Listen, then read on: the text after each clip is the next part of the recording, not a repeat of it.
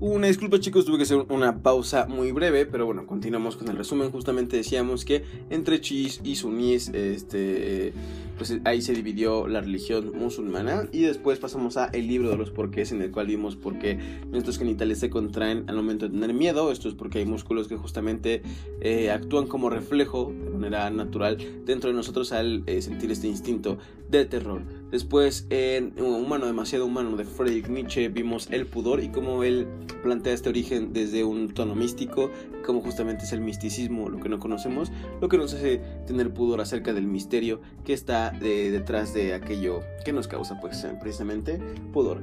En las constantes universales eh, vimos, si no me equivoco, la introducción a, déjame un segundo, las unidades de la naturaleza, como justamente eh, longitud, mm, masa y tiempo, son precisamente, eh, como, como decían, magnitudes básicas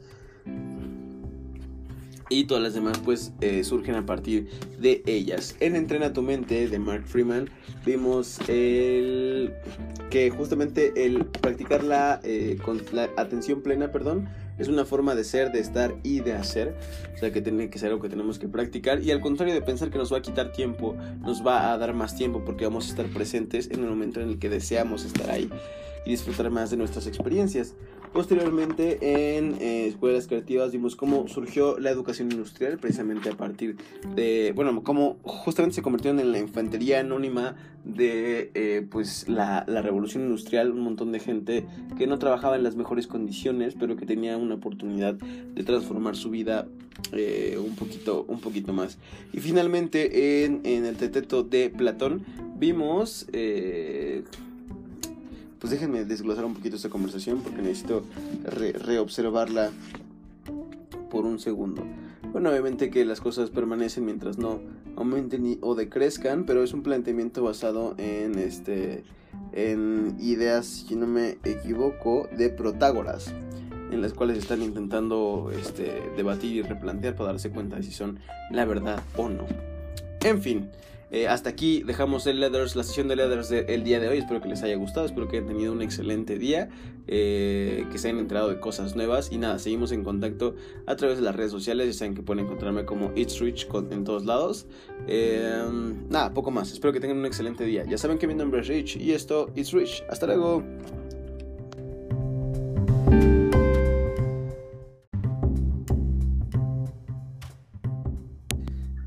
¿Qué tal compañeros en el espacio-tiempo? ¿Cómo están? Espero que estén muy bien, que estén teniendo un excelente día. Si por un momento escuchan algunos ruidos es porque estoy conectando el dispositivo con el que grabo este podcast. Pero listo, ya ha quedado. Em, una disculpa porque no he publicado podcast en los últimos 14 días. También lo siento por esa tos. La cuestión es que, bueno, de repente a todos nos da un bajón, pero intentaré que no suceda tan seguido. En fin, lo bueno es que no nos perdimos de demasiado, salvo en el libro de 365 días para ser más culto, una escuela por esos sonidos. Este uso Calmillion, eh, que es una página web para meditar, eh, también lo uso para leer. Entonces, pues, vamos a pasar, estamos en la semana 33, el último día, el domingo. Eh, vamos a leer acerca de los chiís y sunís.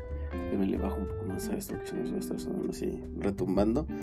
acerca de los chiís y sunís, solo déjenme poner aquí arriba como siempre 8190 excelente eh, Cheese y Sunis de 365 días para ser más culto este, de David S. Kidder y Noah Oppenheim semana 33 día domingo religión la mayor escisión que se ha producido en el Islam, que dio lugar a la rama chií y la suní, tuvo lugar tras la muerte de Mahoma. Cuando el profeta falleció a la edad de 63 años en el 632 después.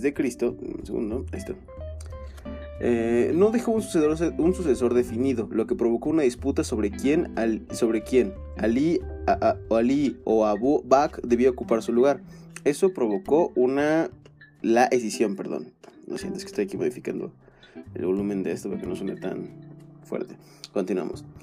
Según la tradición chií, Mahoma dio un discurso en Gadir Yum durante el cual alabó y se refirió en numerosas ocasiones a Ali, su primo y yerno, lo que interpretaron como una llamada del profeta a que Ali fuera el encargado de guiar los pasos del Islam. Por lo tanto, los chiíes creen que Ali fue el primer imán del Islam, del mismo modo que creen ser los únicos que se han mantenido fieles a las primeras enseñanzas de Mahoma, mientras que los suníes se han desviado. Igualmente, los chiíes defienden que todos los futuros imanes deben ser descendientes de Mahoma, a través de su hijo Ali y la mujer de este, Fátima. En cambio, los suníes aseguran que si es cierto que Mahoma habló de Ali y lo alabó en Gadir Hum, eso no significa que Ali hubiera de convertirse en el líder del, Islam. En su lugar, y tras algunas luchas internas, decidieron que fuera Abu Bakr el que se erigiera como primer califa. Abu Bakr era suegro y confidente de Mahoma. Cuando este huyó de la Meca y se dirigió a a Medina por primera vez, Abu Bakr fue su único acompañante. Además, cuando él no estaba, era Abu Bakr quien dirigía las oraciones, lo que reforzó la idea de los sunís de que era el elegido para suceder a Mahoma. A medida que ambas sectas se fueron distanciando a lo largo del tiempo, la diferencia entre ellas también fue creciendo. A pesar de que la división se inició por motivos políticos entre dos grupos con el mismo sistema religioso, esto ya no es así. Al haber separado durante tanto tiempo sus creencias, leyes y prácticas religiosas, también han ido cambiando de forma diferente. Una de las principales fuentes de estas diferencias es el hadith, las tradiciones orales que recogen y transmiten las enseñanzas del profeta y sus compañeros. Los chiíes solo aceptan el hadú como auténtico cuando se le puede seguir el rastro hasta Mahoma y Ali, y rechazan a aquellos que surgen de otras fuentes. Así, no aceptan muchas de las tradiciones que los sunís atesoran como sagradas. A pesar de que los sunís no consideran que Ali fuera el primer califa, sí creen que fue el cuarto de los califas bien guiados, tras Abu Bakr, Omar y Otman. En la actualidad, la rama suní es la más numerosa del Islam e incluye el 90% de los musulmanes, seguida por el 9% de los chiíes. Sin embargo, hay que contemplar estas estadísticas con precaución porque los chiíes son minorías oprimidas, no en pocas regiones, por lo que la cifra podría ser diferente. El Ha'i o peregrinaje sagrado a la Meca es uno de los pocos acontecimientos que consigue que una de las poblaciones por lo general separadas se reúnan en el mismo lugar. Durante el Ha'i, sin embargo, todos los fieles van vestidos con el ropaje sencillo del peregrino, por lo que no se pueden apreciar las diferencias sociales o étnicas. Vaya. Qué curioso, ¿no? Que por una que por eh, diferentes perspectivas de, de un líder o del siguiente profeta eh, se separe de toda una religión y a partir de ahí ya sean como completamente eh, distintas. Aquí va a haber musiquita de fondo, así que no me preocupo, pero lo único que hice fue tomar agua y bostezar. Una disculpa. Pasemos ahora a el libro de los porqués, las verdaderas respuestas insólitas, extrañas pero indiscutibles sobre el mundo animal, los misterios científicos, las costumbres sociales y los avances tecnológicos. Perfecto, el libro de los porqués. Empecemos. Vayamos a el día en el que nos quedamos, 8160 y tanto si no me parece. 64. ah, no, no, falta más. 76, perdón. Eh, ¿Por qué se encogen los genitales ante un peligro? ¿Es en serio? Frente a una situación inminente de peligro, ya sea subjetiva, ya real, la inmensa mayoría de los hombres experimenta cómo se retrae buena parte de su aparato genital, en concreto los testículos, el excreto, la bolsa que los contiene y el pene. Parece que esta reacción instintiva obedece a un mecanismo de protección de esta zona corporal heredado de nuestros ancestros.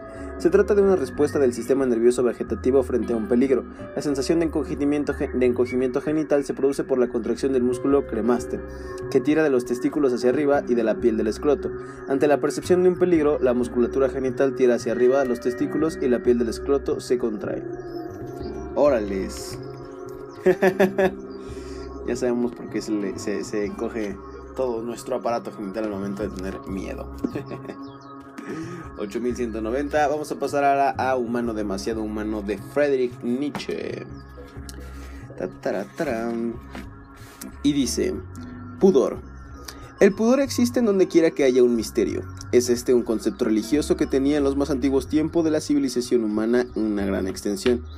Por doquier había dominios limitados, y limitados, a los cuales el derecho divino prohibía el acceso, salvo ciertas condiciones. Fue primero la prohibición local, en el sentido de que ciertos lugares perdón, no podían ser hollados por el pie de los prófanos, que al acercarse a ellos sentían inquietud y espanto. Este sentimiento fue por diversos modos transportado a otros casos, por ejemplo, a las relaciones sexuales que, siendo un privilegio y un aditon de la edad más madura, debían ser sustraídas de las miradas de la juventud para su bien. La custodia de estas relaciones y su santificación eran un asunto que competía a numerosas divinidades que eran reputadas como centinelas colocados en un tálamo nupcial. En el idioma turco, el sitio donde está colocado este aren santuario y por ello está designado con nombre usual para los póricos y mezquitas. Así es como la realeza, centro del que brotan del poder y el esplendor, es para el, súbdito un misterio lleno de secreto y de pudor, a consecuencia del cual muchos vestigios se dejan sentir aún hoy de los pueblos que no se cuentan, por otra parte, entre los pudorosos. Del mismo modo, el mundo entero de los estados interiores, lo que se llama el alma, es aún ahora un misterio para los no filósofos, como producto de lo que, durante un tiempo indefinido, fue creído digno de un origen divino de relaciones con la divinidad. Es por tanto un aditón y despierta el pudor. Órales. 8190. Interesante teoría del origen del pudor. Por un misterio. las constantes universales. Ahora pasemos a las constantes universales, magnitudes inamovibles en un universo cambiante de la colección de Un paseo por el cosmos de la editorial RBA, según si no me equivoco. Y, justamente nos quedamos a punto de... Ah, no, no, no, sí lo empezamos. Ah, pero pues aquí apenas íbamos a empezar un capítulo. Ah, no, sí, miren. Nos quedamos a punto de empezar el capítulo, efectivamente, 3 de las unidades de la naturaleza. Desde el siglo XIX los científicos abogan por establecer un sistema de unidades cuyos patrones estén basados en constantes de la naturaleza. Aunque no sea práctico para usos corrientes, abre la vía a una mejor comprensión de los conceptos y las teorías físicas. Cada unidad de medida se relaciona con un patrón estándar y ésta se asocia con una dimensión que hace referencia a sus características físicas, como por ejemplo las dimensiones longitud para el metro o masa para el kilogramo. Todas las magnitudes físicas se organizan según un sistema de dimensiones. Empezaremos con estas tres, con tres de ellas, la longitud, la masa y el tiempo.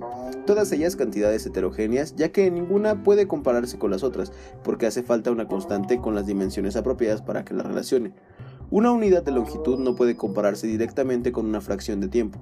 Es necesario que haya entre ellas una determinada velocidad.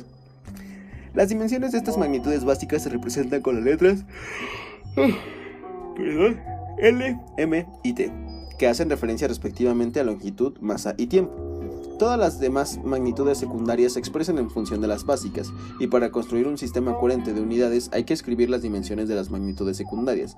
Por ejemplo, se puede tomar el metro como unidad de longitud y la hectárea como unidad de superficie, pero hay que aplicar un factor de conversión concreto. Una hectárea es igual a 10.000 metros cuadrados.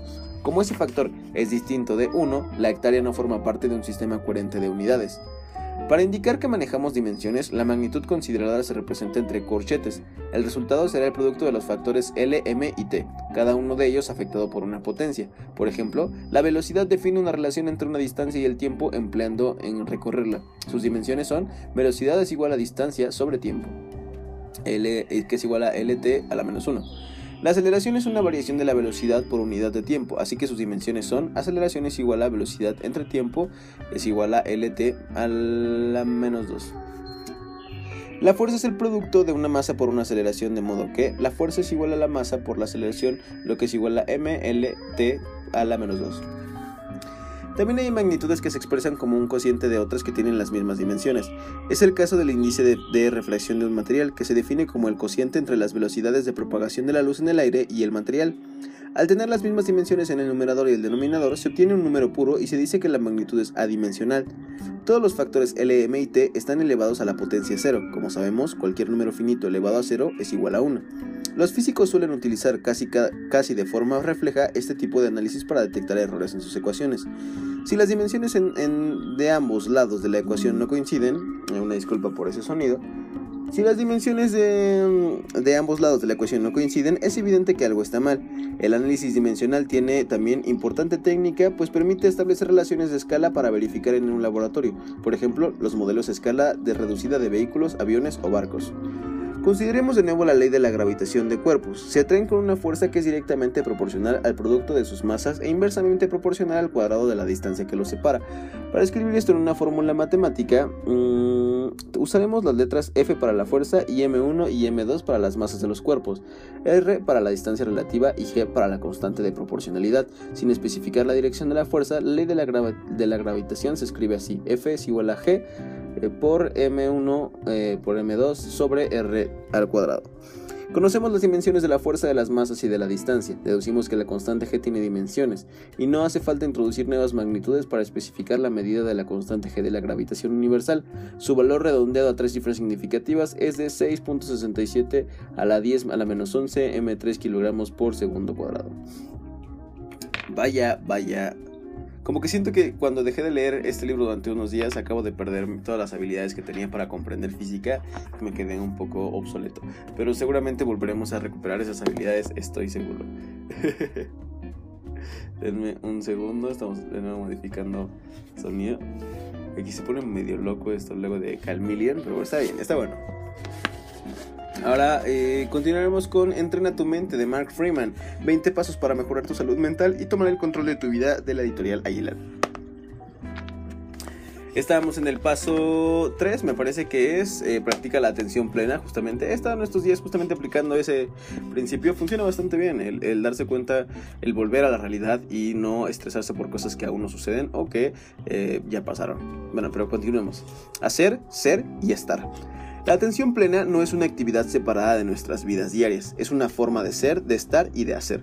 No necesitas tiempo extra en tu vida para practicarla, de hecho descubrirás que te da más tiempo porque estarás presente en la vida en este momento.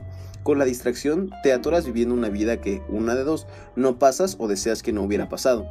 Cuando estás atrapado en la práctica de la distracción, la muerte se vuelve aterradora porque estás muy consciente de acercarte más y más al fin de la vida que podrías haber tenido.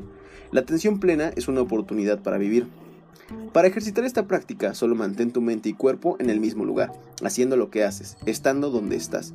Si estás comiendo, come, escuchando, escucha, dando, da, caminando, camina, manejando, maneja, cogiendo, coge, cantando, canta, cocinando, cocina, lavando, lava. Encontramos un placer increíble en el momento presente cuando estamos muy presentes en la experiencia que disfrutamos haciendo lo que sea. Eh, un parrafito un poco corto pero efectivamente hay que estar presentes en lo que hacemos para vivir esa experiencia y no solamente desear a lo que no está o arrepentirnos de lo que ya no está. Pasamos entonces a Ken Robinson con Low Arónica, Escuelas Creativas, la revolución que está transformando la educación de Editorial Grijalvo. Eh, acabamos de pasar, si no me equivoco, la parte de cambiar de la metáfora, Steve Reese, los chicos de, este, ¿cómo se llama? De La Salle, que hacían estos vehículos. Y vamos a pasar ahora, no, ya pasamos también de educación alternativa, educación industrial. Veamos qué nos dice acerca de esto. Ah, justamente esa es la parte donde ya no, ya no, ya no he leído más adelante. Ah, no, sí, sí he leído un poquito más adelante, pero no demasiado. Entonces, pues vamos a ver. Educación industrial. En el mundo desarrollado, damos por sentado que los niños tienen que ir obligatoriamente a la escuela a partir de los 5 o los 6 años, a pesar de y a pasar unos 12 años en ella. Esto parece formar parte del orden natural de las cosas, como circular por el lado derecho o izquierdo de la carretera, pero los sistemas educativos de masa son una innovación relativamente reciente. En su mayoría, surgieron a mediados del siglo XIX como parte de la revolución industrial, la cual había comenzado a cobrar fuerza en Europa con 100 años, unos 100 años antes. En épocas anteriores, la gran mayoría de la población vivía en el campo y trabajaba a la tierra. Las ciudades eran fundamentalmente pequeños centros de comercio. En la Europa del siglo XVI, en torno al 5% de la población era urbana. La mayoría rural vivía y trabajaba bajo el yugo feudal de las viejas aristocracias. Su vida estaba regida por el paso de las estaciones y los rituales de la religión. Casi todos eran analfabetos y apenas recibían educación salvo el aprendizaje del arte u oficio que desempeñaban para ganarse la vida. Los estudios eran para los ricos y para los que vestían los hábitos. La revolución industrial lo cambió todo. Desde mediados del siglo XVIII, una serie de innovaciones tecnológicas transformaron los métodos tradicionales de fabricar artículos tejidos, en especial la lana y el algodón. También Perdón. También aparecieron nuevos productos hechos de hierro y de acero. Las fresadoras y las locomotoras de, vapor crearon formas revolucionarias de transporte que llevaban a pasajeros y mercancías a mayores distancias y velocidades por vías férreas y puentes de hierro, y a través de todo el mundo en barcos de motor. La industrialización generó una, demanda, una fuerte demanda de fuentes de energía obtenidas del carbón y del gas, y con ello surgieron industrias totalmente nuevas dedicadas a la extracción y el refinanciamiento, el refinamiento de materias primas. Gigantescas oleadas de personas se trasladaron del campo a las ciudades para trabajar en fábricas, astilleros e industrias textiles, mientras que otras cavaban bajo tierra en busca del carbón y de los minerales de los que despendían las fábricas. A medida que la revolución industrial avanzaba imparable a lo largo del siglo XIX, comenzó a formarse un nuevo tipo de sociedad. Su base estaba compuesta por una nueva clase obrera urbana de hombres, mujeres y niños que vendían su trabajo físico para hacer girar la vasta maquinaria de la industrialización. Las clases obreras a menudo vivían y trabajaban en condiciones insalubres debido a la extrema pobreza y corrían el riesgo constante de, sufrir lesiones físicas y muerte debido a los accidentes. Eran la infantería anónima de la industrialización. Entre las clases obreras y la vieja nobleza surgió una nueva clase media que prosperaba con la nueva economía. La formaban, entre otros, los dueños y señores de la industria, abogados, médicos y contables, y empresarios, inversores y, financieros de los que el mundo de lo que a menudo dependían. Algunos de sus componentes habían salido de la pobreza gracias a su instinto y su determinación. En general, todos tenían grandes aspiraciones para sí y sus familias y poseían el dinero y los medios para hacerlas realidad. Por razones distintas, las clases obrera y media comenzaron a ejercer una mayor presión política para tener más peso en las decisiones del gobierno. Poco a poco la influencia feudal de las viejas aristocracias fue disminuyendo eh, y un nuevo orden político comenzó a cobrar forma. Con él surgieron numerosas instituciones por toda Europa y América del Norte para impulsar el comercio, la tecnología y el flujo de las ideas entre letras y ciencias. Por otra parte, nuevas organizaciones filantrópicas intentaron paliar las condiciones a menudo atroces de las clases obreras con programas de, de beneficencia en materia de salud, educación y asistencia social. Debido a, estos grandes cambios, se hicieron necesarios sistemas organizados de educación en masas. Gracias a los ingresos retributarios del creciente poder adquisitivo de las clases medias, había dinero para costearlos. Estos sistemas estaban moldeados por muchas fuerzas. 8190. Bueno, he ahí el origen de cómo surgió la educación de masas eh, durante la revolución industrial. Vamos a pasar por último a este el teto de Platón en esta edición de la editorial Gredos. Estamos leyendo justamente las conversaciones de Sócrates con Teteto y con Teodoro, si mal no recuerdo. Pero bueno, vamos a continuar entonces. Muy bien, Teteto. Por que es una divina respuesta. Ahora bien, al parecer, si contestas que es posible, va a resultar lo que dice Eurípides. No es refutable en nuestra lengua y en cambio la mente sí lo es. Es verdad, Seguramente si tú y yo fuésemos hábiles y sabios, hubiésemos investigado todos los pensamientos en nuestra mente. Podríamos pasarnos ya el resto de tiempo sometiéndonos a prueba el uno al otro y ensalzándonos como los sofistas en estas batallas en las que se atacan, esgrimiendo argumentos contra argumentos. Pero en realidad, como somos hombres comunes y corrientes, antes que nada queremos examinar nuestros propios pensamientos con relación a sí mismos para averiguar en qué consisten realmente y si nos concuerdan unos con otros o no concuerdan en absoluto. Desde luego, esto es lo que yo desearía. Y yo también, ciertamente. Tal y como están las cosas, no tenemos más remedio que considerar de nuevo la cuestión con serenidad, ya que disponemos de mucho tiempo y no hay que enfadarse, sino examinarlos verdaderamente nosotros mismos para ver qué son, en realidad, estas apariencias que se dan en nosotros. Lo primero que diremos, al considerar esto, creo yo, es que ninguna cosa se hace nunca mayor ni menor, ya sea en volumen o en número, mientras permanezca igual a sí mismo. ¿No es así? Sí, en segundo lugar, diremos que aquello a lo que no le añadimos ni le restamos nada ni aumente ni, que decrece, sino que permanece siempre igual, sin lugar a dudas. Formulamos entonces una tercera afirmación. ¿No es imposible que algo sea con posterioridad lo que no era anteriormente sin llegar a serlo en el pasado o en el presente? Sí, efectivamente, eso parece. Ahora bien, estas tres afirmaciones en las que hemos concordado pugnan entre sí en nuestro pensamiento, tanto al hablar de los dados como cuando decimos que yo puedo ser durante un año, con mi edad y sin experimentar proceso alguno de crecimiento o disminución más grande que tú, que eres ahora joven, pero que posteriormente seré menor, no por haber perdido volumen, sino por haber ganado tú, pues en este caso yo sería posteriormente lo que no era con anterioridad, sin haber llegado a hacerlo, y efectivamente es imposible haber llegado a hacer algo sin llegar a hacerlo, de manera que no me sería posible llegar a ser menor sin haber perdido volumen. Podríamos citar miles de ejemplos por el estilo si estamos dispuestos a aceptar estos. Espero que me sigas, te teto. Al menos a mí me parece que no te falta experiencia en este tipo de cuestiones. Por los dioses, Sócrates, mi admiración es desmesurada cuando me pongo a considerar en qué consiste realmente todo esto. Algunas veces, al pensar en ello, llego verdaderamente a sentir vértigo. Querido amigo, Parece que Teodoro no se ha equivocado al juzgar tu condición natural, pues experimentar eso que llamamos la admiración es muy característico del filósofo. Este y no otro, efectivamente, es el origen de la filosofía. El que dijo que Iris era hija de tu, tu, amante parece que no trazó erróneamente su genealogía, pero ¿entiendes ya que se siguen estas consecuencias de acuerdo con la doctrina que atribuimos a Protágoras o no? No me parece, que no lo entiendo aún. No, me parece que no lo entiendo aún. ¿Me agradecerías entonces que te ayudara a desentrañar la verdad que se oculta en el pensamiento de este hombre o de otros hombres célebres? Claro que sí, te quedaría enormemente agradecido. Entonces, mira en torno a nosotros, no vaya a ser que nos escuche alguno de los no iniciados, me refiero a los que piensan que no existe sino lo que pueden agarrar con las manos. Ellos no admiten que pueda tener realidad alguna de las acciones, ni los procesos, ni cualquier otra cosa que sea invisible. Increíble, 8190. Pues así termina justamente el It's Letters del día de hoy, o bueno, la sesión de Letters del día de hoy. Vamos a hacer como siempre, como ya saben, un pequeño resumen de esta, eh, de esta sesión. Y bueno, empezamos con 365 eh, días para ser más culto y, revisamos un poco de la historia de los chiís y los sunís y cómo su origen se dio a partir, bueno, el origen de las dos ramas se dio a partir de la muerte del profeta Mahoma y cómo, eh, pues, debido a la tensión política, se dividió en, en dos, este, ¿cómo se podría decir?